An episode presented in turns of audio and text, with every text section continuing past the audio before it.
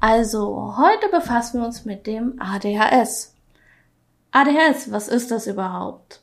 ADHS ist die Abkürzung für Aufmerksamkeitsdefizit-Hyperaktivitätsstörung und bezeichnet eine Verhaltensstörung von Kindern, Jugendlichen oder Erwachsenen, die durch Auffälligkeiten in den folgenden drei Kernbereichen gekennzeichnet ist.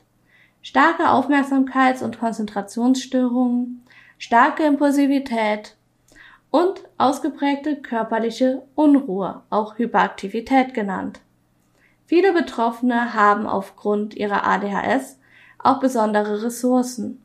So kann sich beispielsweise Impulsivität in Spontanität, Flexibilität und auch in Kreativität ausdrücken.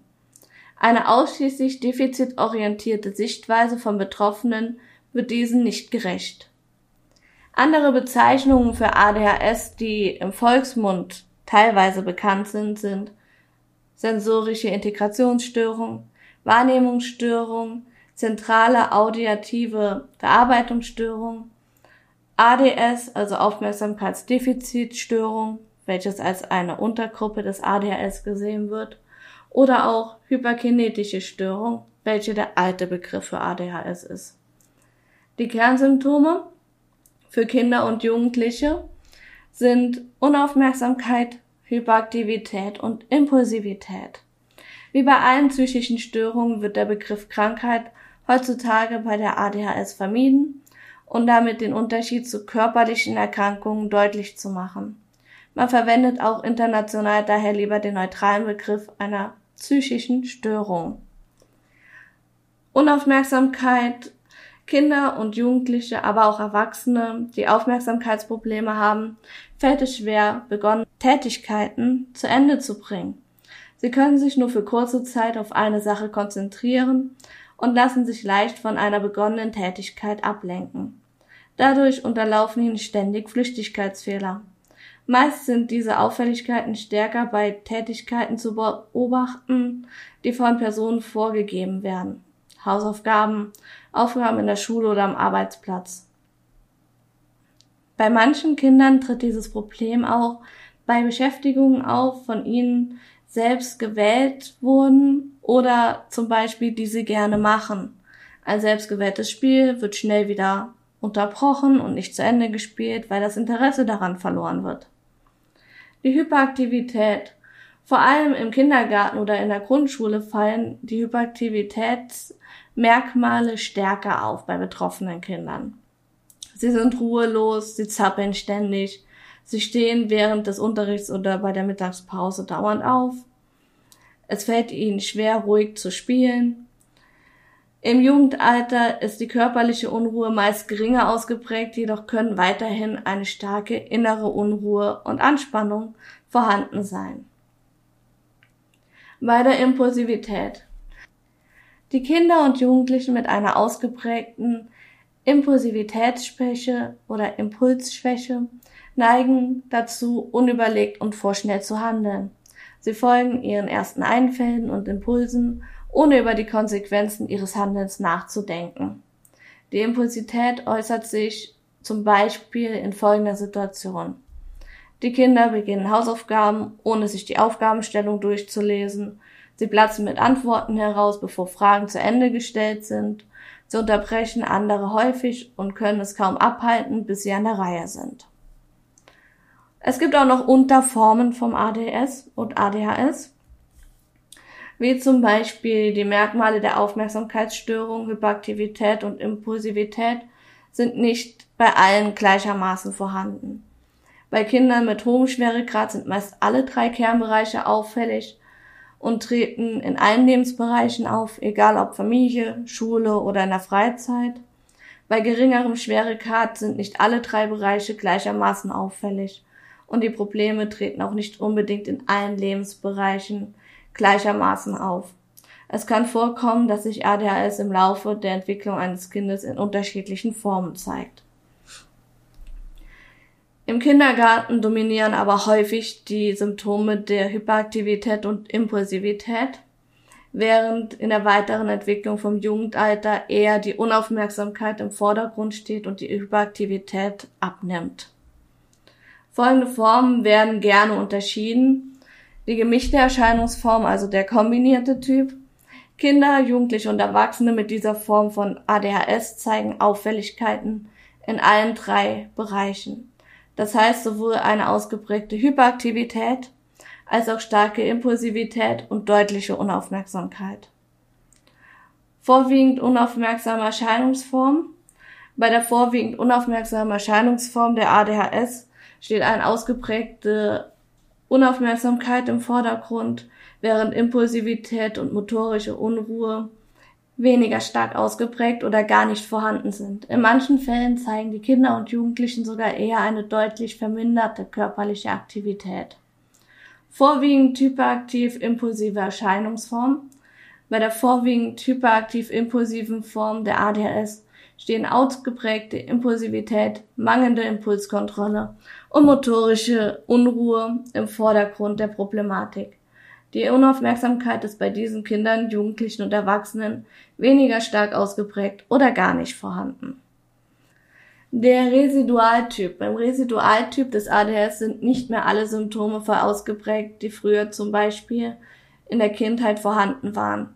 Häufig vermindern sich im Jugendalter die Hyperaktivität und teilweise auch die Impulsivität, während zumindest Aufmerksamkeitsstörungen Unaufmerksamkeit bestehen bleiben. Es gibt noch zusätzliche Probleme, die das ADHS auslöst. Die Kernsymptome vom ADHS Unaufmerksamkeit, Hyperaktivität und Impulsivität treten selten alleine auf. Häufig haben betroffene Kinder, Jugendliche und Erwachsene mit ADHS noch weitere Probleme, die sich im Verlauf des Alters verändern können. Am häufigsten zeigen Kinder und Jugendliche mit ADHS zusätzlich oppositionelle und aggressive Verhaltensweisen. Obwohl die meisten Kinder und Jugendlichen mit ADHS sich in ihren grundlegenden Begabungen nicht von anderen Kindern und Jugendlichen unterscheiden, haben viele Betroffene mit der Schulleistung Probleme. Sie zeigen oftmals Probleme beim Lesen, Rechtschreiben oder Rechnen. Viele Kinder und Jugendliche mit ADHS entwickeln mit der Zeit emotionale Probleme wie Ängste und Unsicherheiten. Zum Beispiel trauen sie sich weniger als andere Kinder. Aber auch in anderen Situationen leiden die Kinder und Jugendlichen oft unter einem Mangel an Selbstvertrauen, da sie häufig Ablehnung von anderen erfahren. Von Gleichaltrigen, von Eltern, von Erziehern und von Lehrern sind viele, wenn auch nicht alle Kinder in sozialen Situationen unsicher und zeigen wenig Selbstvertrauen. Bei manchen Kindern und Jugendlichen kann sich das bis zu depressiven Symptomen, also starker Traurigkeit, Apathie und Lustlosigkeit auswaschen. Eine Vielzahl der Kinder und Jugendlichen mit ADHS werden häufig von Gleichaltrigen abgelehnt. Entweder geschieht dies, weil sie aufgrund ihrer ADHS-Symptome ständig beim Spielen stören oder weil sie wegen ihrer aggressiven Verhaltensweise als Raufbeute empfunden werden. Aufgrund der Häufigkeit sozial nicht angewendeter Verhaltensweisen von Kindern und Jugendlichen mit ADHS, die als nicht angemessen empfunden werden, haben Eltern vermehrt Auseinandersetzungen mit ihren Kindern und die Beziehungen zwischen Eltern und Kind sind häufig sehr belastet. Manche Kinder entwickeln sogar Ticks, die sich meist durch Zuckungen im Bereich des Gesichtes oder des ganzen Oberkörpers äußern. Motorische Ticks sind plötzlich auftretende, unwillkürliche Zuckungen, zum Beispiel Augenblinzeln, Naserümpfen oder ruckartiges Kopfbewegen. Vokale Ticks sind unwillkürlich auftretende Lautäußerungen, zum Beispiel Räuspern oder auch Worte und Sätze, die plötzlich ausgesprochen werden. Solche Ticks treten bei Kindern mit ADHS gehäuft auf. Meist beginnen sie schon im Kindesalter und können sich bis ins Jugendalter und sogar ins Erwachsenenalter fortsetzen. Die Häufigkeit. ADHS ist eine häufig auftretende psychische Störung. ADHS kommt bei jungen eher in der Diagnose vor als bei Mädchen. Und zwar in einem Verhältnis von zwei bis viermal häufiger. Die Ursache dafür ist noch unbekannt. Es wird jedoch vermutet, dass erbliche Faktoren hierfür hauptsächlich verantwortlich sind. Möglicherweise spielen auch heute noch Unterschiede in der Erziehung von Jungen und Mädchen eine allerdings untergeordnete Rolle. Jungen werden jedoch deutlich häufiger als Mädchen zur Diagnose und Therapie vorgestellt. Dies liegt vermutlich daran, dass Jungen häufiger als die lärmenderen Symptome aufweisen. Also rumbrüllen, rumschreien, nicht zu Wort kommen lassen. Sie sind also Hyperaktivität und pulsiver und häufiger zeigen sie dies als die Mädchen. Und auch bei zusätzlichen Problemen zeigen Jungs häufiger die störenderen Faktoren wie aggressives Verhalten. Mädchen dagegen zeigen eher Unaufmerksamkeit und emotionale Probleme wie Verträumtheit, Unsicherheit oder Traurigkeit, wenn auch dies nicht alle Studien belegen können. Ursachen. Bis heute gibt es keine eindeutige und allumfassende Erklärung für die Entstehung von ADHS. Allerdings sind sich die meisten Wissenschaftler einig darüber, dass die Hauptursache dieser Problematik in Veränderungen der Funktionsweise des Gehirns zu suchen sind. Dabei sind diese Veränderungen so komplex, dass sie beim einzelnen Kind selbst mit modernen Untersuchungsmethoden meist nicht nachweisbar sind. Genetische Faktoren. Neue Studien weisen darauf hin, dass erbliche Faktoren bei der Entwicklung von ADHS eine zentrale Rolle spielen. Es ist davon auszugehen, dass erbliche Faktoren sogar die wichtigste Rolle für die Erklärung der Ursache von ADHS darstellen. Allerdings fällt es noch schwer, durch sogenannte molekulargenetische Untersuchungen die genauen genetischen Ursachen aufzuspüren. Bei Schwangerschafts- und Geburtskomplikationen. Komplikationen und Belastungen während der Schwangerschaft, der Geburt oder der Neugeborenenperiode, zum Beispiel Frühgeburt, starker Nikotin- und Alkoholkonsum der Mutter während der Schwangerschaft, die eine Beeinträchtigung der Hirnfunktion nach sich ziehen können, können das Risiko für die Entwicklung einer ADHS erhöhen. Bei der Mehrzahl der Kinder und Jugendlichen mit ADHS lassen sich aber keine Hinweise auf solche Komplikationen finden und nicht immer führen solche Komplikationen tatsächlich zu ADHS. Umwelteinflüsse die Entwicklung von ADHS kann auch durch die familiäre und schulische Umwelt beeinflusst werden. Verlauf ADHS-Symptome äußern sich bereits vor dem Schulalter. Meist sind sie spätestens im Alter von fünf bis sechs Jahren gut erkennbar. Häufig fallen diese Kinder eben schon im Kleinkindalter auf und die ADHS-typischen Probleme verstärken sich im Verlauf des Kindergartenalters. Besonders schwierig gestalten sich in der Regel das Grundschulalter im Jugendalter können sich einzelne Kernprobleme vom ADHS vermindern. In nicht geringen Fällen zeigen sich jedoch auch beeinträchtigende Probleme noch im Erwachsenenalter. Mit Beginn des Jugendalters vermindert sich vor allem der, die körperliche Unruhe, während Aufmerksamkeitsprobleme und impulsives Handeln häufig bleiben. Bei Kindern mit einem günstigen Verlauf der Problematik sind mitunter keine Unterschiede mehr zu Gleichaltrigen festzustellen auch wenn sie immer noch als sehr lebendig gelten. Jugendliche, die bereits als Kinder aggressiv auffällig waren, entwickeln häufig dissoziale Verhaltensprobleme. Wenn im Jugendalter noch starke Impulsivität und Unaufmerksamkeit vorhanden sind, dann ist das Risiko zu Verkehrsunfällen erhöht. Sexuelle Neugier und riskantes Verhalten haben häufiger Infektionserkrankungen und Frühschwangerschaften zur Folge. Bei Kindern, die über viele Jahre hinweg die Schule als sehr negativ erlebt haben, tritt eine extreme Abneigung gegen alles auf, was mit schulischer Leistung zu tun hat. Und auch das Selbstwertgefühl leidet darunter. Wer als Kind und Jugendlicher viele Misserfolge in der Schule, in der Familie und bei Gleichaltrigen macht, hat ein erhöhtes Risiko zu depressiven Verstimmungen. Erwachsenenalter. Die Verhaltensprobleme des Jugendalters können sich bei Betroffenen bis ins Erwachsenenalter hineinziehen. Bei anderen vermindern sich diese Probleme mit Eintritt in das Erwachsenenalter weiter.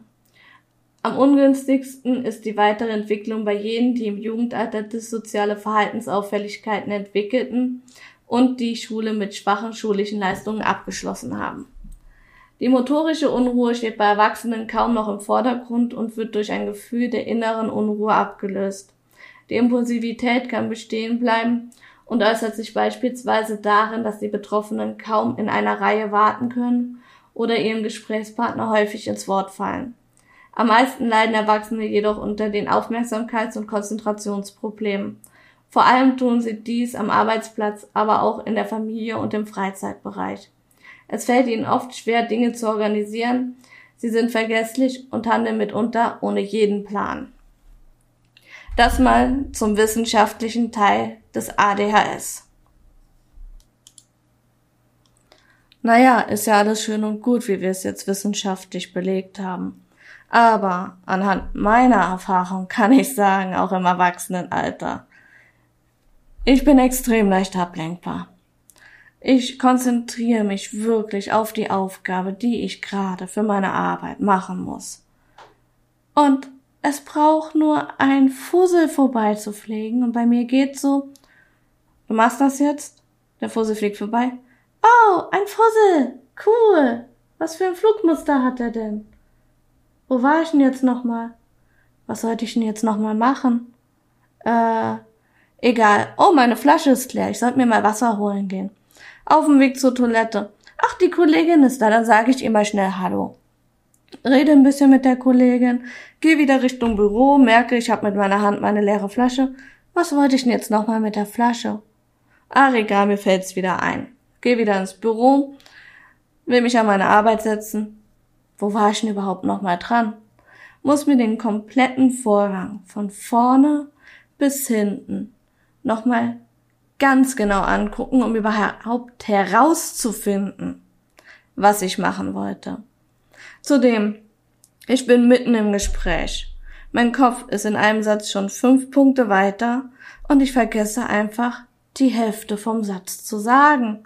Mein Gesprächspartner kommt nicht mehr mit, weil er nicht versteht, was ich überhaupt sagen wollte, weil warum auch? Ich habe es ja eh nicht gesagt, also denken schön und gut, aber ich sollte es auch aussprechen manchmal. Könnte hilfreich in der Kommunikation sein. Ebenso Wortfindungsstörungen. Ich will was erzählen und mitten im Satz Blackout. Ich habe keine Ahnung mehr, was ich sagen wollte. Ich kann im Redefluss gewesen sein, was auch ein Punkt ist. Ich kann ohne Punkt und Komma reden. Ob mein Gegenüber mich dabei versteht, keine Ahnung, weil ich krieg's nicht mit, wie schnell ich rede. Ich kriege nicht mit, wie viel ich auslasse, weil mein Kopf mir vorgaukelt, dass ich das gesagt habe. Ich bin im Redefluss. Ich springe von Thema A zu Thema B zu Thema Z zurück zu A, wieder zu X, fange ein neues Thema an. Und mein Gegenüber sitzt da. Äh, hä? Was labert die? Ganz normal halt für mich. Ich spring hin und her wie ein Flipperautomat. So versuche ich es mir mal zu verdeutlichen. Meine Kollegen, Freunde, Bekannte haben manchmal echt Probleme mit mir mitzuhalten, was ich da überhaupt erzählen möchte, worüber es überhaupt geht. Dann, wenn ich mich auf was konzentrieren soll, zum Beispiel spielen, streamen, schreiben, ganz schlimm, wenn ich ein Buch schreibe. Ich bin am Schreiben und meine Finger sind nicht schnell genug wie mein Kopf. Ich kann nicht so schnell das aufschreiben, was mir im Kopf rumspukt, ohne schon mehrere Szenen wieder weiter zu sein. Was natürlich dafür sorgt, dass ich dann verschiedene Sachen überspringe, um irgendwie hinterherzukommen. Das verursacht dann aber auch eine Lücke im Buch. Und ich kann mich beim besten Willen nicht mehr daran erinnern, was ich schreiben wollte. Sobald es bei meinem Kopf einmal durch die Schleuder durch ist und weg ist, ist es weg. Das kann dann irgendwann in der Nacht wieder aufploppen, dass ich dabei wach werde und denke, ach, das wolltest du doch noch reinschreiben. Hm, Mist. Sollst du jetzt noch aufstehen? Sollst du nicht aufstehen? Ebenso die Gedankenkarusselle kurz vorm Schlafengehen. Hast du nicht in der vierten Klasse das und das zu dem und dem gesagt? Hättest du das nicht besser anders formulieren können? Hättest du nicht anders reagieren können? Warum haben dich deine Klassenkameraden immer ausgeschlossen? Warum haben sie immer beim Spielen als einzige dich zuletzt gewählt? Jedes und jedes Mal. Was hast du falsch gemacht? Warum bist du nicht akzeptiert worden? Was liegt an dir, was du gemacht hast? Und ich bin bald 30. Dennoch denke ich manchmal über Situationen nach, die im Kindergarten waren, die in der Grundschule waren, in der Realschule, während der Ausbildung. Dinge, die ich nicht ändern kann, die ich auch nie ändern werde. Diese Dinge nehmen mich so extrem mit und lassen mich auch in den nächsten Tagen so stark an mir und meinem Wert zweifeln, dass ich dann teilweise nächtelang nicht schlafen kann. Egal, was ich dann versuche. Und das ist alles ein Teil vom ADHS mit drin, welcher hier gar nicht aufgelistet wird. Es ist immer ein Problem. Mich kann ein Ton ablenken. Mich kann alles ablenken. Egal, was irgendwie, irgendwo passiert. Alles, was dabei ist, lenkt mich ab. Ich weiß gar nicht, wie lange ich gebraucht habe, um überhaupt jetzt hier die Audio aufzunehmen. Ich habe mich hunderttausendmal versprochen. Ich bin von hunderttausend Sachen abgelenkt worden. Oder ein Punkt, der mich selber oft an mir stört. Ich kann nicht Nein sagen. Egal wer zu mir hinkommt und sagt, kannst du das noch gerade übernehmen, hast du Zeit dafür? Auch wenn ich keine Zeit habe, ich sag immer ja. Ich kann nicht sagen, nee, tut mir leid, kann ich nicht, ich habe keine Zeit, ich habe zu viel zu tun dann krieg ich ein schlechtes Gewissen, dass ich die andere Person abgelehnt habe, weil ich das Gefühl selber nicht mag und krieg dann Angst und Panik und sag dann lieber, ja, kann ich machen, mach Überstunden, lass andere Sachen schleifen, die für mich als unwichtig gelten, nur um dann den Kollegen oder die Kollegin glücklich zu machen, dass ich die Aufgabe übernommen habe Egal, ob Zeit da ist oder nicht. Ebenso im Freundeskreis. Ich sage lieber ja, als dass ich nein sage. Ich kann ehrlich gesagt so gut wie gar nicht nein sagen. Außer es ist etwas, das mir wirklich tierisch gegen den Strich geht. Also keine Ahnung, wie man das so sagen kann, aber ja, ich bin ein totaler Ja-Sager. Ich war schon immer ein Ja-Sager und ich werde immer ein Ja-Sager bleiben. Und es gibt Sachen, die stören mich, es gibt Sachen, die stören andere. Es gibt extra Toys für ADHS-kranke Menschen oder Menschen mit der psychischen Störung ADHS. Fidget Spinner, Poppets und was weiß ich nicht noch alles. Und ich bin der felsenfesten Überzeugung, das wurde nur gemacht, damit wir aufhören, ständig mit den Kullis zu klackern. Das ist nämlich eine Angewohnheit von mir, wenn ich einen Kulli in der Hand habe und ich fühle mich unbeobachtet. Ich klacker den ganzen Tag Mine rein, Mine raus. Ohne Pause. Wenn ich mich konzentrieren muss, wenn ich überlegen muss, klacker ich ohne Pause und ohne Punkt und Komma. Oder ich bin relativ klein mit meinen 1,50. Ist ja nicht schlimm. Jeder hat eine andere Größe. Und jeder wächst so lange, wie es vorgesehen ist. Aber ich baumel mit meinen Beinen. Ich komme ja, wenn ich mich auf den Stuhl richtig hinsetze, nicht auf den Boden. Also schwingt mein Bein von vorn nach hinten den ganzen Tag. Ohne Pause. Und das macht verschiedene Kollegen dann oder Bekannte oder auch meine Eltern damals ziemlich nervös. Da hat man immer gesagt gekriegt, hör auf mit dem Bein zu wackeln. Halt's Bein ruhig. Sitz still. Du bist erzogen. Jetzt sitz auch mal still. Und ich kann es nicht. Wenn ich still sitzen soll, kriege ich so eine unglaubliche Unruhe in mir rein dass ich nervös werde, dass ich am liebsten aufstehen möchte und durch die Gegend laufen möchte. Egal, ob es in der Situation angemessen ist oder nicht. Das ist mir dann vollkommen schnurz. Also, räuspern tue ich mich auch. Mit mir selber reden tue ich auch gerne. Ist dann nur peinlich, wenn dann jemand gerade in den Raum kommt, wenn ich mit mir selber rede oder auf der Arbeit, wenn ich am Akten abhängen bin oder sonst was am machen bin und anfange zu singen, zu reden, mir selber noch hundertmal sage, was ich als nächstes tun muss. Ich zähle auch gerne noch mit den Fingern. das mache ich auch im Laufen, damit ich weiß, ich habe noch das zu tun, das zu tun und das zu tun. Mir ist es nur extrem peinlich, wenn mein Kollege da mir entgegenkommt und sieht, wie ich an meinen Fingern abzähle, was ich als nächstes für Aufgaben habe. Ich kann euch nicht sagen, was das alles ist, was mich am ADHS belastet oder stört. Aber hauptsächlich ist es dieses, ich kann mich nicht konzentrieren. Ich habe das Gefühl, ich konzentriere mich zu 100 Prozent, aber ich mache trotzdem Flüchtigkeitsfehler. Und ich ärgere mich dann schwarz, wenn mir gesagt wird, ja, du hast das und das falsch gemacht. Ich freue mich einerseits, dass mir gesagt wird, dass ich Fehler mache, dass ich darauf achten kann, aber ich ärgere mich schwarz, weil ich denke, du hast doch jetzt so gut aufgepasst. Du hast alles kontrolliert, du hast es fünfmal kontrolliert. Warum zum Teufel machst du immer wieder diese Fehler? Das hätte jetzt nicht sein müssen.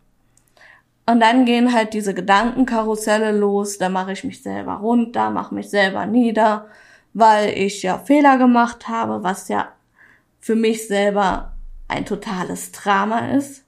Ich will es mir aber auch nicht anmerken lassen, weil ich den anderen in meinem Kopf diesen Sieg nicht gönnen möchte, was auch kompletter Schwachsinn eigentlich ist.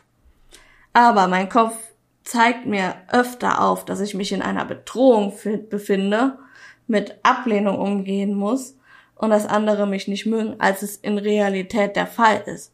Mein logisches Denken weiß das. Mein logisches Denken sagt, das ist alles Quatsch, was du dir da einredest. Guck mal, jeder macht Fehler. Jedem passiert Flüchtigkeitsfehler. Ganz normal, wir sind alles nur Menschen. Mein ADHS sagt aber, du bist der Einzige, der die Fehler macht. Du bist der Einzige, der unnütz ist. Du bist die Einzige, die immer und immer und immer wieder das Gleiche macht, weil du es einfach nicht in den Kopf kriegst. Und dann versuche ich das irgendwie abzuwenden. Was dafür sorgt, dass ich noch mehr Fehler mache, weil wie sollte es auch anders sein? Dann denke ich mir, okay, versuch dich mal auf das Positive der Krankheit zu fokussieren. Du bist kreativ. Ja, die Kreativität sorgt aber auch in manchen Bereichen dafür, dass ich mich gerne in Sachen verliere. Ich schotte mich gerne ab. Im Fachbegriff nennt man das irgendwie dissoziative Störung oder sonst was. Also ich erzeuge mir meine eigene Welt, in die ich mich zurückziehe, wenn mir alles zu viel wird. Ich persönlich habe kein Problem damit. Ich finde es halt normal, weil ich es schon seit Jahrzehnten mache. Andere finden es nicht als normal. Für andere kommt das komisch, wenn ich plötzlich mit einem verträumten Blick durch die Gegend laufe, nicht mehr alles wahrnehme, teilweise auch auf die Straße laufe, weil ich keine Autos wahrnehme, weil ich gerade in meinem Kopf in dieser anderen Welt bin, was natürlich zu Unfällen sorgt. Apropos Unfälle. Mit ADHS ist man ja tollpatschig in einem gewissen Rahmen. Man ist unaufmerksam. Man passt nicht auf. Ja. Man rennt auch mal 20 Mal gegen die gleiche Glastür. Kann passieren. Man übersieht eine Stufe auf der Treppe und segelt runter. Kann auch öfter passieren. Die Tür ist immer offen. Irgendjemand macht die Glastür zu und du knallst volle Kanne mit dem Kopf gegen die Glastür, weil du nicht hochgeguckt hast. Das kann natürlich auch Gesunden passieren. Das ist kein Plan. Das ist kein Problem. Aber das passiert halt Leuten mit ADHS ziemlich oft. Oder zumindest passiert es mir ziemlich oft. Ich will ja nicht alle in einen Topf werfen. Aber ja, das sind so Sachen, wo du dir nur denkst, bist du eigentlich wirklich Abiturientin? Hast du deine Ausbildung wirklich geschafft? Oder bist du so doof, dass du andauernd dagegen rennst und andauernd das Gleiche machst oder Gleiche falsch machst?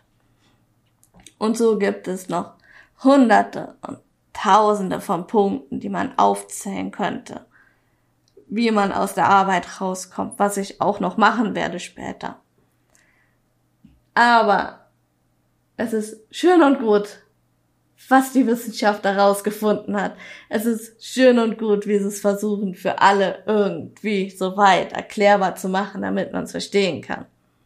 Dennoch werden psychische Krankheiten und psychische Probleme in der heutigen Gesellschaft mit einem Lächeln abgetan, weil bei einem gebrochenen Arm siehst du den Gips. Bei jemand mit ADHS, der daraus Depressionen bekommen hat oder der daraus andere Probleme bekommen hat, siehst du keinen Gips. Die Person sieht nach außen hin gesund aus. Die Person versucht auch nach außen hin gesund zu wirken.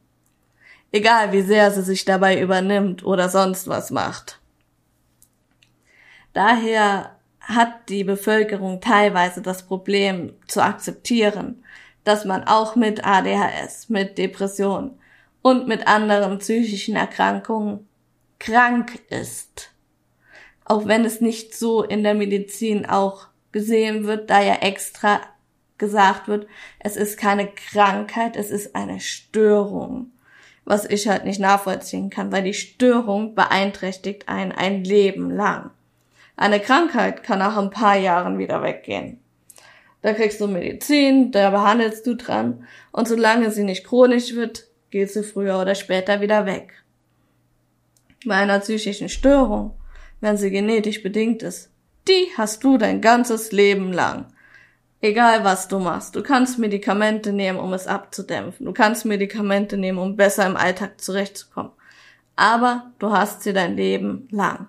Sie wird nicht sagen, hm, ja, cool, war schön bei dir. Ich war jetzt mal zehn Jahre da. Ich gehe mal wieder, bis ich wiederkommen kann. Mach dir eine schöne Zeit. Wir sehen uns in ein paar Jahren wieder. Das ist nicht der Fall. Eine Sache, die mich am ADHS aber auch noch stört, ist, dass ich mich gerne sowohl im Arbeitsbereich wie auch im Freizeitbereich übernehme. Ich kann die Signale meines Körpers nicht deuten, dass der Ruhe braucht. Ich kann nicht erkennen, dass ich mal langsamer machen sollte. Zum Beispiel bei mir. Ich habe einen Vollzeitjob, den ich liebe. Ich gehe nebenher noch Kellnern für einen Bewegungsausgleich, weil ich in meinem Vollzeitjob zu viel sitze, meiner Meinung nach. Dazu habe ich noch eine Selbstständigkeit laufen, nehme Podcasts wie diesen hier auf, streame. Let's Plays, also auf Twitch, studiere. Einen Bereich, den mich schon immer interessiert hat. Und mache noch für verschiedene andere Wanderungen wie für eine Touristeninfo oder sonst was. Also ja, ich übernehme mich in dem Maße, in dem es eigentlich für meinen Körper schädlich ist. Wenn ich aber überlege, so du machst jetzt heute Pause, du machst dieses Wochenende jetzt mal nichts, du entspannst dich, du genießt deine Pause, du genießt dein Wochenende, du genießt deine Zeit macht es bei mir im Kopf irgendwo Klick. Mir ist langweilig. Du kannst jetzt noch das machen und das machen. Ach, wolltest du nicht mal noch das oder das oder das probieren? Jetzt hättest du doch Zeit dafür. Du hast dir doch gerade Zeit freigeschaufelt. Wenn du das kannst, dann kannst du auch weiter studieren. Oder du kannst die Wanderung vorbereiten. Oder den Workshop. Oder du kannst noch für deine Selbstständigkeit irgendwas machen. Oder du fängst was ganz Neues an. Wir haben ja gerade Zeit dafür. Also, mach es. Sitz nicht faul rum, beweg dich. Was auch gerne unterschätzt wird, ist Haushalt. Unliebsame Aufgaben. ja. Hasse ich, mache ich nicht gerne. Macht keiner gerne. Nur, ich sehe es nicht, wenn es unordentlich ist, bis es zu überhand nimmt. Bügelwäsche kann bei mir Wochen rumliegen, weil ich einfach keine Lust habe, das zu bügeln und mich auch nicht dazu aufgerafft kriege, das zu bügeln. Ich kann machen, was ich will. Mir kann wichtig sein, was will. Wenn irgendwas dabei ist, das ich nicht gerne mache, mache ich es nicht. Egal, ob ich es mir vorgenommen habe. Egal, ob ich mir an meinem tollen Wochenplaner das aufgeschrieben habe, heute machst du das und morgen machst du das. Egal wie sehr ich es mir aufteile, dass es nicht zu viel auf einmal wird.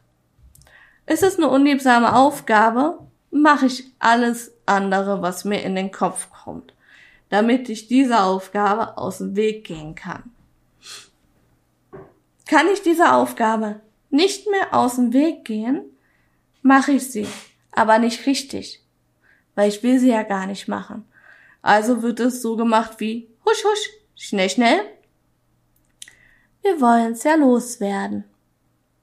Es muss nicht ordentlich sein, es muss nicht schön aussehen, es muss einfach nur gemacht werden. Und das sind dann so Sachen, wo ich dann im Nachhinein denke, du bist eine erwachsene Frau, du hast deine Verpflichtungen. Geh doch einfach diesen Verpflichtungen nach, ohne dir dabei Stress zu machen, ohne sie aufzuschieben, bis es wirklich nicht mehr geht. Hab doch den Hintern in der Hose, das jetzt einfach durchzuziehen. Ich meine, du hast eine Wohnung, du hast Tiere. Um deine Tiere kümmerst du dich super. Du sorgst dafür, dass sie immer Futter haben, dass die Katzenklos sauber sind, dass der Hund rauskommt, dass sie gepflegt sind, gebürstet sind. Alles gut. Wieso kannst du das nicht für dich machen? Wieso siehst du Sachen, die du für dich als Belastung empfindest, obwohl sie deinem Körper gut tun? Unwichtig. Wieso sind sie für dich einfach unwichtig? Es geht dabei um dich selber. Ich vernachlässige mich gerne selber, damit andere oder auch meine Tiere die Aufmerksamkeit und Zeit bekommen, den ich ihnen geben möchte. Also die ich ihnen zuschreibe. Ob ich dann für mich ein schönes Bad machen kann oder ein Buch lesen kann oder mich entspannen kann, das ist mir egal. Bis ich irgendwann mal so überlastet bin, dass ich aus einer reinen Impulsivität und einer reinen Ich kann nicht mehr Stimmung ausraste und rumschreie. Da kann es der kleinste Tropfen sein, der das Wasser aus dem Fass zum Überlaufen bringt. Es muss nichts Großes sein. Es kann dann einfach sein, dass ich heimkomme und mein Mann zum Beispiel dachte, er tut mir was Gutes, er kocht heute, aber er hat das Falsche gekocht. Das reicht dann schon aus. Ich weiß in der Situation, er kann nichts dafür, er hat's ja nur gut gemeint.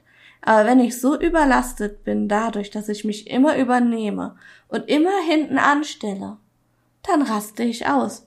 Dann brülle ich rum, dann weine ich, dann kann ich wie ein kleines Kind, würde ich mich am liebsten auf den Boden schmeißen und rumstrampeln und heulen und alles Mögliche machen. Ebenso stört mich die Impulsivität an mir selber. Das hat eine Zeit lang auch bis hin zur Selbstverletzung geführt.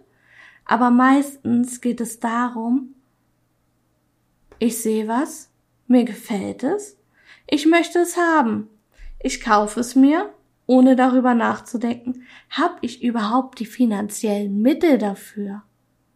Kann ich mir das leisten oder sollte ich drauf sparen und warten?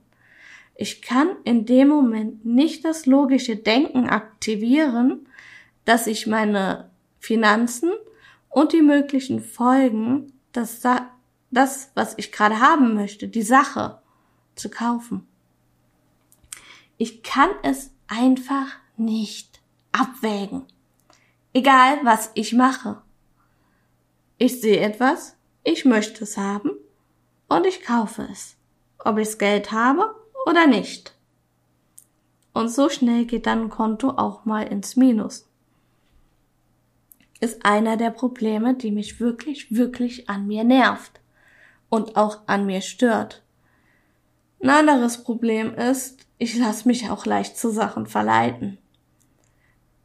Es gibt zum Beispiel studienmäßig erwiesen, dass Menschen mit ADHS eher dazu neigen, sich einer Sucht hinzugeben oder schneller süchtig werden. Wie zum Beispiel Zigaretten rauchen. wie Lotto spielen, Drogen nehmen oder sonst was. Drogen nehme ich keine, Zigaretten rauche ich auch nicht, Lotto spielen ab und zu. Und da muss ich schon wirklich, wirklich auf mich aufpassen, dass das nicht zu einem Ich muss jetzt wird, was es ziemlich schnell werden kann.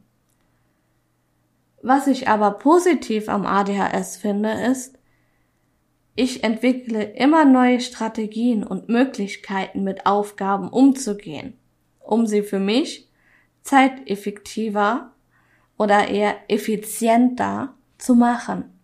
Also, ich bekomme Aufgabe X. Normalerweise wird Aufgabe X mit Schema Y gemacht. Ich schaue mir Schema Y an, wäge ab, ist das was für mich, ist das nichts für mich? Und manchmal überlege ich mir, wie kann ich das Schema Y jetzt für mich noch besser machen? Weil ich bin ja leicht ablenkbar. Dann gucke ich mir das an und gehe hundert verschiedene Wege, bis ich den Weg gefunden habe, der sich für mich am besten anfühlt. Das muss nicht immer das Schema sein, das vorgegeben ist. Es kann auch ein neues Schema sein. Es kann auch sein, dass ich dann zum Beispiel gegenüber anderen schneller arbeite oder effizienter arbeite, sowohl zu Hause wie auch auf der Arbeit. Es kann aber auch sein, dass mich dadurch das Schema noch länger an einer Sache sitzen lässt und arbeiten lässt. Auf der Arbeit habe ich immer Musik nebenher laufen, weil ich mich ohne diese Musik, egal wie leise sie ist, nicht konzentrieren könnte. Ich muss immer eine zweite Reizquelle haben, die mich in irgendeiner Art und Weise stimuliert, ob Musik hören oder ein Gespräch mit einem Kollegen, damit ich mich auf meine Arbeit fokussieren kann. Wenn ich in einem komplett stillen Raum sitze und ich nichts habe, keine Musik, kein Gespräch, keine Kollegen, nix, kann ich mich nicht konzentrieren, egal was ich mache. Egal wie wichtig die Aufgabe ist. Es geht nicht in meinen Kopf rein, wie ich das da machen soll. Es geht nicht in meinen Kopf rein, wie ich das abarbeiten kann. Mein Kopf funktioniert erst dann, wenn er eine andere Reizquelle hat. Und diese kann alles sein. Wirklich alles ein Tier, Musik, ein Anruf, draußen Geräusche, obwohl ich eher Musik bevorzuge, Licht- und Schattenspiel, was mich aber auch gerne ablenkt, Pflanzen, irgendwas muss ich haben, damit ich mich konzentrieren kann und auch wirklich arbeiten kann. Und das ist nicht immer leicht zu machen. In Klassenarbeiten damals in der Schule war das nicht möglich. Da musste immer alles ruhig sein, du musstest jeden Stift auf den Boden fallen hören können und du durftest keine weitere Reizquelle haben. Ergo konnte ich mich da nicht konzentrieren. Ich konnte in den Klassenarbeiten keine Ruhe in mir selber finden, um über die Fragen nachzudenken und die entsprechenden Antworten dann zu finden. Wenn es draußen ruhig ist, ist es in mir komplett unruhig. Und das jemanden klar zu machen, der diese Problematik nicht hat, der keine Ahnung hat, wie dieses Gefühl der Unruhe, der Rastlosigkeit und auch teilweise ein Gefühl der Hilflosigkeit ist, der kann auch nicht nachvollziehen, wie es ist, in diesen Schuhen zu sitzen oder zu stehen. Auch ein Punkt vom ADHS. Man will Anekdoten bringen oder Sprichwörter bringen und es klappt nicht. Niemals. Aber wenn man selber kein ADHS hat, kann man sich auch nicht in eine Person reinversetzen, die diese Krankheit oder Störung eher hat. Niemand kann wissen, wie man sich fühlt, wenn man in einem ruhigen Raum sitzt und die Gedanken einen keine fünf Minuten Pause gönnen, um ruhig zu werden. Niemand kann wissen, wie es ist, wenn man in einem Raum mit ganz vielen Menschen sitzt und es als Entspannung empfindet, wenn es etwas lauter ist, weil man sich dann erst auf das konzentrieren kann, was vor einem liegt. Die meisten Menschen mögen es, wenn es ruhig ist. Die meisten Menschen mögen es, wenn sie bei schwierigen Sachen für sich sind und keine Ablenkung haben. Ich hingegen mag es, wenn ich Ablenkung habe, wenn ich mich gerade stark konzentrieren muss. Ich mag es, wenn es lauter ist. Ich mag es, wenn eine gewisse Anzahl an Menschen um mich herum ist. Aber gleichzeitig mag ich es auch nicht, wenn Menschen um mich herum sind. Alles über zwei andere ist mir teilweise zu viel. Aber alles unter einer anderen Person ist mir zu wenig, dann kann ich mich nicht konzentrieren. Und ADHS ist eine Krankheit, die kann man nicht an- und ausschalten, wie man sie gerade braucht. Wie viele Krankheiten. Manche kann man, manche nicht. Sie gehört dazu. Die kann man nicht ein- und ausschalten, wie man sie gerade braucht. Und sie behindert einen im ganzen Leben. In allen Bereichen. Ich schreibe mir einen Einkaufszettel, damit ich nicht vergesse, was ich einkaufen möchte. Ich habe es mir notiert. Ich gehe ins Geschäft und ich finde den Einkaufszettel nicht mehr, weil ich ihn zu Hause liegen gelassen habe. Oder auch, ähm, ich habe den Einkaufszettel dabei, gehe ins Geschäft und kaufe alles außer das, was auf diesem Zettel steht, weil alles andere mich mehr anspricht als das, was ich eigentlich brauche. Ich kann mein Leben durchplanen, so viel ich möchte. Ich kann mir so viel Mühe geben, wie ich möchte, ohne jemals die Möglichkeit zu haben, dass das alles so, wie ich es geplant habe, in Kraft tritt. Ich kann mir einen Tagesplan erstellen. Du stehst um halb fünf Uhr morgens auf, damit du mit dem Hund noch vorher raus kannst, dir noch dein Frühstück einpacken kannst, dich für die Arbeit fertig machen kannst. Dann gehst du um kurz nach fünf zum Auto, bringst den Hund zu deinen Eltern, damit er betreut ist, und fährst gemütlich zur Arbeit. Selbst diese klare Struktur kann ich nicht einhalten. Nicht, weil ich morgens zu müde bin oder Probleme beim Aufstehen habe. Nein. Bei mir geht es darum, ich habe es geplant, es steht auf der Liste, es ist aus meinem Kopf raus. Ich muss die Liste nicht nochmal angucken, ich muss meinen Wochenplaner nicht nochmal angucken. Ich vergesse es, was ich geplant habe. Ich liege im Bett, höre noch etwas Musik, schaue noch ein Video oder zehn Passiert mir auch gerne mal, wenn ich schlafen gehen möchte. Und ich vergesse die ganze Welt um mich herum. Irgendwann geht dann mein letzter Wecker an. Ich springe total gestresst auf. Nur damit ich da noch pünktlich bin. Und hetze mich ab. Was dann zu mehr ähm, Tollpatschigkeit und mehr Fehlern führt. ich lasse mich von so vielen Sachen so extrem ablenken, dass ich es gar nicht aufzählen kann, was alles für mich eine Ablenkung ist. Ich meine, ich nehme mir Sachen vor. Ich nehme mir Dinge vor, die ich erreichen möchte. Ich setze mir Ziele. Ich setze mir Meilensteine, die ich erreichen möchte und Zwischenschritte, die ich abarbeiten möchte. Und trotzdem krieg ich keine Organisation hin. Ich verliere mich in Kleinigkeiten. Ich schaffe es nicht, mich zu organisieren. Ich schaffe es nicht, einen roten Faden irgendwo reinzubringen. Ich schaffe einfach nicht das, was ich schaffen möchte. Wenn ich einen wichtigen Termin habe, stelle ich mir auch mal 10, 15 Wecker und Erinnerungen. Einen Tag vorher, eine Stunde vorher, eine halbe Stunde vorher.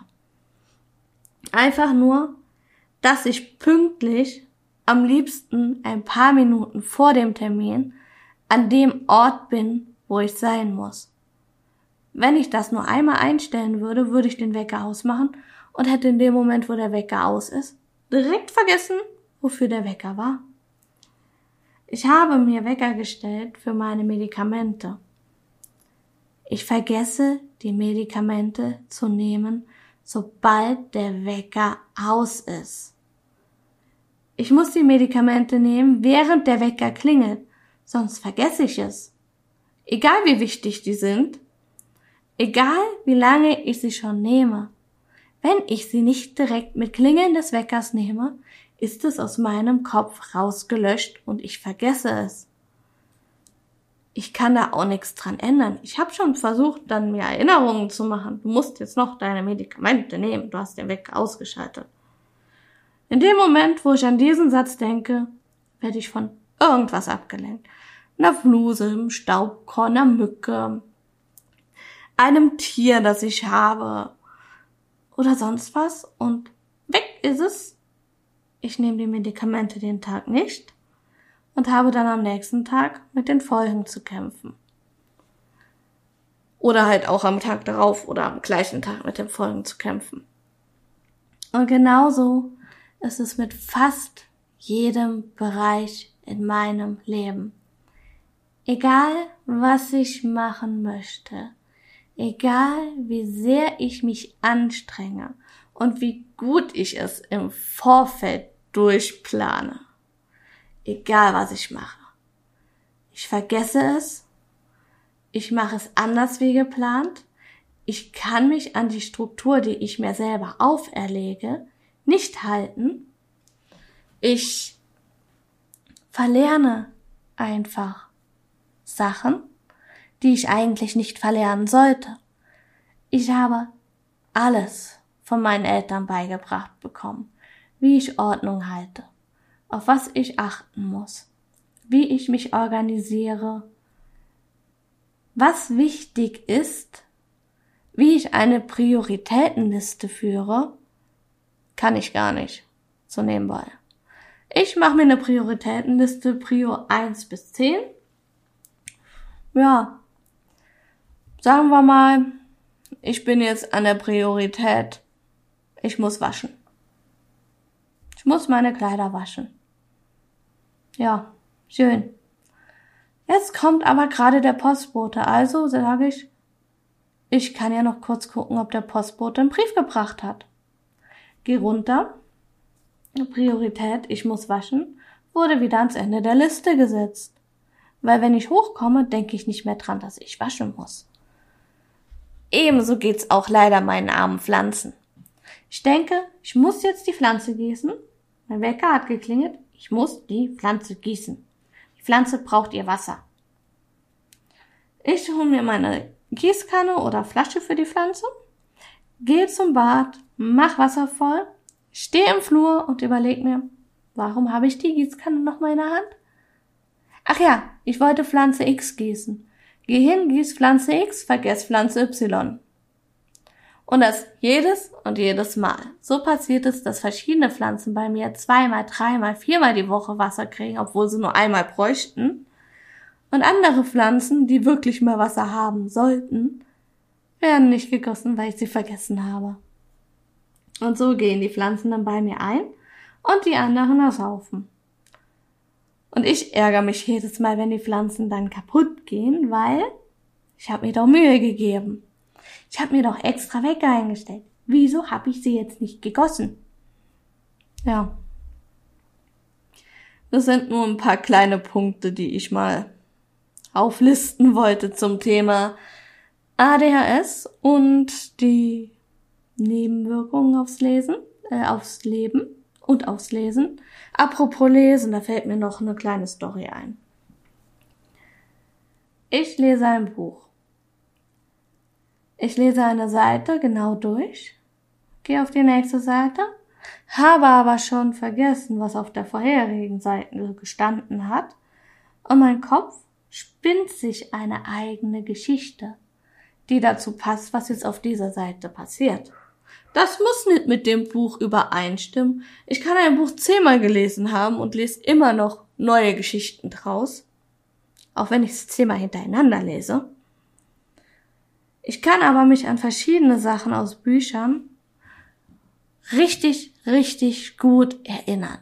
Das heißt, ich weiß noch Jahre danach, was an dieser Stelle in dem Buch gestanden hat. Also teilweise habe ich ein fotografisches Gedächtnis, wenn es um was geht, das ich gelesen habe, vor allem wenn ich es mit Musik, Bildern oder sonst was verknüpfen konnte, oder einer sportlichen Übung. Ich habe zum Beispiel in der Schule früher gerne ähm, Seilspringen oder Hula Hoop gemacht, während ich gelernt habe.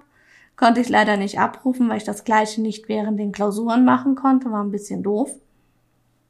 Aber ja, einerseits hat man dieses fotografische Gedächtnis, das einen nicht vergessen lässt, was passiert ist. Aber auf der anderen Seite hat man diese komplette Vergesslichkeit gegenüberstehen, dass man nicht mal aus dem Raum rausgehen muss, um zu vergessen, was man eigentlich vorhatte gerade. Es ist so ein extremes Hin- und Herspielen und so ein extremes, ich will mich konzentrieren, ich kann mich jetzt nicht konzentrieren, weil das und das und das ist gerade spannender, was einen im Alltag so extreme Probleme bringt und Einschränkungen bringt, aber auch andererseits so viele und starke Chancen bringt, die man einfach nur noch ergreifen müsste. Man sieht in allem irgendwie was, wie man das verwenden könnte. Man sieht in allem eine andere Sichtweise oder andere Möglichkeit, wie deine Kollegen sie sehen.